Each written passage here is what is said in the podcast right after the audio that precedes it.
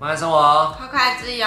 我是 George，David 是我。今天我们来分享时间管理。时间管理哦，直接破题，因为太多人太多人问我们怎么做时间管理。真的假的啊？就是大家好像觉得我们时间管理做得很好，做了很多事情，所以大家就会有疑问，就是哎，我们到底怎么做时间的安排，然后怎么做分配的这样子。好，那今天来揭晓喽。对对对，那在看影片之前呢，记得去 IG 追踪我们的生活哦，然后也不要忘记订阅我们这个频道。嗯，然后呢，我们总会会先分享七个我们的时间管理跟时间分配的。小技巧，然后最后还有一个 bonus 是 George 的终极大绝招，所以你只要听到最后就可以获得这个 bonus 哦。终极大绝招，对对对，真的，嗯，一生受用。嗯，然后其实我觉得我们两个没有刻意的去学什么时间管理跟时间分配的课程或者是知识，好像是透过我们自己去实践之后发现，哎，这个方法适不适合我们？或许有些地方是你可以拿去做尝试的。所以有七个，一个一个来跟大家做分享。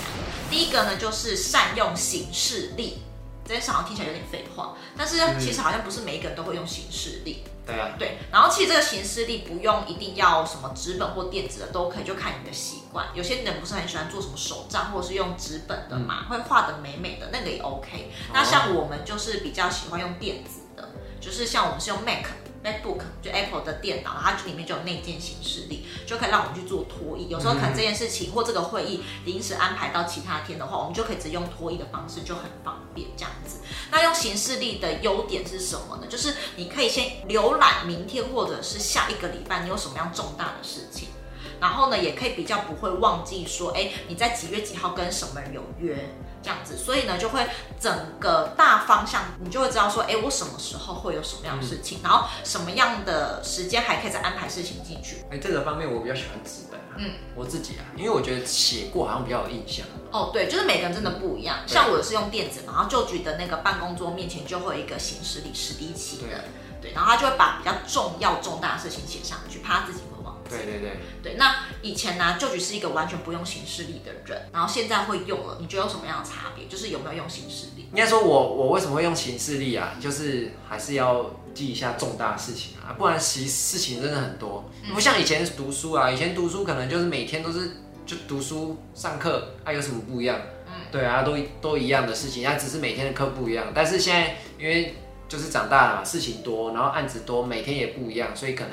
要记一下比较特别的，嗯，比较像是例行公事的，我就不会去写了，因为我觉得就还好，就反正脑袋都记得了。嗯，所以我发现有一些人可能时间管理做不好，原因就是因为你没有印象说你大概什么时候会需要做什么事情，嗯，就是大概脑中好像有，但是你没有一个表格可以让你做视觉化的记忆。这是第一个我们常用的小技巧，就是善用形式力去安排我们比较大件的事情。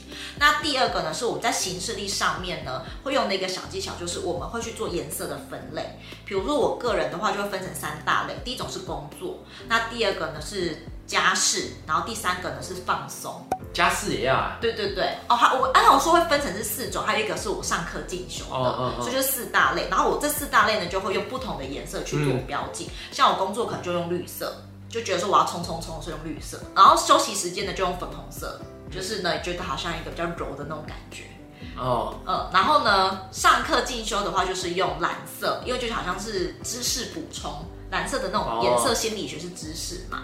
然后最后的这种家事跟杂事，我就用橘色。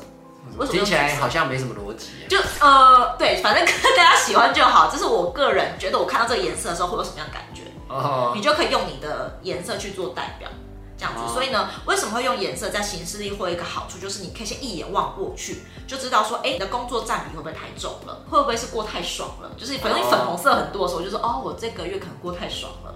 然后呢，绿色很多的时候，就知道说，哎，我这个月好像都没有休息。哦，对，所以这是我在规划行事历的时候会去做我生呃生活中的一些调配，就是用颜色去做区分。那再来呢，就是我们在排事情的时候呢，要注意一件事，就是不要排过多的事，就是呢。一到三件事情就好了。嗯，对，这是我觉得还蛮重要。可是很多人都会觉得，好像是不是事情排越多，代表说你时间管理做得越好？我以前在读书的时候，就会把所有事情塞得满满的。嗯，比如说我十点晚上十点到十点半要读什么，嗯，十点半到十一点要读什么，十一点到十一点半要读什么，然后一直排到十二点。嗯，但我发现，如果有时候那一天洗澡洗得比较晚啊，嗯，或者是吃饭吃得比较晚。你会发现后面的行程好像都乱掉 了。对对对对对，所以这也是就是我们讲到第四个技巧，要去安排你的缓冲时间，就不要像旧局以前一样，就是好像把时间都规定的非常的死。我把自己当成机器人，你知道吗？就是当这行军吗？这样子。对啊，就好像我要按表操课，我到这个时间点，我一定要做什么事。那你不会遇到一种状况是，比如说你今天国文说哦十一点半要读完国文，然后那课比较难，然后你读到四十分的时候，你后面的数学怎么办？啊，就是会常常遇到这种状况呢，所以我就觉得我以前的那个读书的时候，时间规划好像。规划的蛮差的，嗯嗯嗯，所以就是就局就没有做到第四个小技巧，就是缓冲时间嘛，对，对不对？所以第三个跟第四个小技巧就是你一天不要安排太多事，第四个技巧就是要留一些缓冲的时间，嗯，然后呢，这样子也不会让你觉得说，哎，你事情没有做完，让自己很焦虑，或者是说你的时间到了，你要做这件事情，可是因为有些事情耽搁了，然后让你觉得说，哎，我现在好像没有做不行这样子。对啊，嗯，所以时间管理不是要拿来逼迫自己，而是让自己可以去做放松的。哎，真的，就是这是前面四个，然后呢，在第五个小技巧就是我们会习惯的把同样的事情放在一起做，像有一些人就会使用是主题日的方式去做规划。主题日，对，就是比如说我今天一整天就是要做什么，例如说就局就会有一段时间是专门在研究股票的。哦，对对，但而且这个就讲到心流啊，我们一整天就是心流都在研究股票，我就整天就做那件事情，嗯，啊，我在做那件事情的时候的那个速度也会比较快。对对对，对。所以比如说我们看到好几家公司可以做研究，嗯、我们就不会说，哎，我看到这家就马上研究这一家，我们可能就是会把它集结起来之后，然后安排一个固定的时间，然后就是大量的在研究这些公司。在影片下方的第一个链接有一个免费的三小时美股分享会哦，赶快点击链接报名吧。那你都把什么事情排在一起？哦，比如说呢，我就会有会议日，就是我会从早开会开到晚。那你嘴巴不会酸吗？呃，有时候不是我讲，所以就还好。那因为我觉得我们现在开会的时间呢、啊、是蛮长的，就是有时候跟厂商开会啊，嗯、或者是跟伙伴开会，或我们两个自己会开会嘛。嗯。那其实每一场会议，如果你要讨论的比较仔细的话，时间是蛮长的。然后呢，就有点像是你会把你的工作的时间压缩掉，你的剩下的那些时间就变得很零碎。然后我可能也没有办法再去做什么其他的事情，所以我想说，好吧，那我就整天来开会好了。看谁要开会，我就安排在那一天开会这样。也是啊，对啊，或者是外出的时候，我们就同一天就一起外出，对，就把一些事情全部一起办一办这样子。其实我们发现呢、啊，出门这件事情本身就很花时间。哎，欸、对对，就是你进出家门就是一件很花时间的事情。就不管你去哪里啊，你去近的去远的，然后反正你就是要出门，你就是要骑车，要不然你就一定要搭捷运。对，那这是不是都要花时间？对啊。其实你把，比如说你附近要去的事情，把它一起弄一弄，其实你这样子一次，你就省下不少交通时间。嗯，嗯。你有时候一省，你就省掉两三个小时的交通时间。对所以这个就是把相同的事情安排在一起的好处，嗯、可以帮你节省一些你本来就固定一定要支出的成本。对对对，对时间成本。嗯，时间成本这样子。好，这是第五个。好，那第六个小技巧呢，就是就算再小的事情，你要把它安排到你的。时间规划里面去，嗯，因为呢，大家不要想说有一些事情很零碎、很快速，你就不把它安排进去，嗯，因为那些反而是会隐形的吃掉你时间的杀手。比如说最常见的就是洗碗、洗衣服、打扫家里，你可能看起来觉得没什么，就觉得好像二十分钟可以完成的事情，但是你还是必须花了二十分钟。嗯，然后你在安排那种比较大事情的时候，你就会忘记哦，我可能那天会需要洗衣服，或哦，我那天可能要打扫家里。然后呢，就会忘记，然后就把事情安排进去之后，发现，哎，你好像没有那么多时间可以做家事，或是没有那么多时间可以去开会等等之类的。我有时候都会问舅舅说，哎，我明天要不要运动？如果他运动的话，我就会说好，那我先排到我行事里面去，因为我可能会忘记我明天要运动，或是呢，我就是把运动这件事情可能想太简单理所当然，然后就安排太多的事情进去。但如果我先把运动先排到我行事历的话，我就知道说，哎，我明天要运动，那我其他事情可能就要减少一点这样。嗯，对啊，比如说运动啊，或是做一些家事，有时候比如说电脑用久了，我就会拖拖地。那多多地，我就把它当 休息这样。嗯，对啊，这样子。所以真的是每个人的时间管理个性都不同，真的哦，不一样。对对，就是呃，市面上可能很多人在教时间管理，但是我发现没有一套时间管理是可以适用每一个人的，因为这我觉得它跟个性有点关系啦。像我就是那种，就是我要把事情安排进去，我知道我可以掌握的事情有哪一些的时候，我才会去做。嗯、那就局有时候就比较随心所欲，我今天想要来打扫个家里，然后就打扫了这样子。对，然后突然有时候就是一进去厕所那边刷厕所，就看我想。人怎么不见了？在里面刷厕所，然后就刷一个小时，就刷，对对，就是他是比较随心所欲派的那一种，对想到什么就可以去做家事啊。然后我就可能要安排一个固定的时间会来做家事。我是觉得该做的时候我就会做，所以所以你可能要先了解一下你的个性是哪种，是像我这种要安排了找时间去做的人呢，还是像舅舅一样去上个厕所，然后突然就刷起马桶？对，有可能，都有可能这样。那第七个小技巧呢，就是你在每天睡前的时候呢，可以先去想一下你明天要做什么事情。哦，这个我就觉得很重要，对，我也觉得很重要。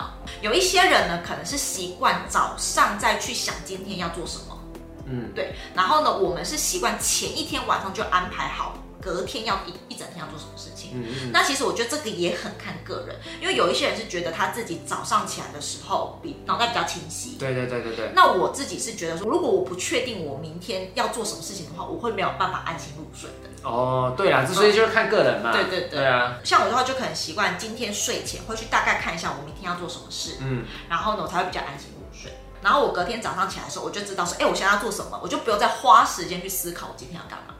哦，对啊，啊，我我理由有点相近，但又有点不一样，就是我觉得说，我会前一天晚上把它写起来，因为是我怕我隔天原本该做什么事，结果我忘记了，结果很重要，但我忘记了，所以我前一天。我还是会先把它写起来，嗯，免得我隔天真的重要事情会忘记做这样子。嗯嗯，所以我们两个就是算比较一致的，前一天会先想隔天要做什么。对，好，终于来到第八个，终于啊，就局的 bonus，这个呢是我觉得还呃蛮受用在时间管理，但是呢很多人都会觉得这个跟时间管理有什么关系？就我觉得其实跟我以前生活到现在，我觉得切身之痛吗？就是我觉得。人就一定要睡饱，这就是我时间管理秘诀。怎么说？以前呢，我就是读书的时候怎么没睡饱啊？然后你看做什么事其实效率都很差，包含在大学或是刚出社会的时候，嗯，就是没睡饱。你做事，你好像真的都有在做，你的肉体是有在做事，可是你的灵魂是不在的。嗯，所以比如说你做一件事情，原本只要一个小时就处理完，但你有可能做三到四个小时，结果你都还在处理中的状态，没有没有做完。所以我觉得要睡饱，我觉得是很重要很重要。嗯，因为我只要睡饱，我可以高效率的把一件事情做完，嗯，然后我可以再高效率的做第二件事情，嗯，做到我那天觉得我做的事情差不多的时候，嗯，我就可以下班收工这样子。这也是我觉得蛮多人会误以为说时间管理就是你要把很多时间腾出来做事情。嗯，对，因为因为其实我觉得这一点的话，就是变成说你腾出很多时间，你做很多事情，可是。你做那件事情的时候，你有没有有效率的把它做好？如果你没有有效率的把它做好，你是不是有可能要再做一次？对对。你有可能要再做第二次，或者是说你可能这件事做好之后，可是会引发出第二个、第三个问题，那你是不是要花更多时间去填补原本这个东西？嗯。所以我觉得睡饱、有效率做好每一件事情，对我自己来说很重要啦。我不知道对你们或是对对你来说重要吗？睡饱很重要，很重要。有没有精神这件事很重要。对。所以虽然你乍看之下你可能睡饱，你只剩下六个小时可以做事好了，假设，嗯，但是其实这六个小时做事是非常有效率的，高效产出。对，总比你就是为了好像要做很多事情，然后你自己睡不饱，嗯，然后乍看之下你有十个小时还要做事，但是你做出来的那个效果跟效率可能都不比你睡饱然后做六个小时还要来得高。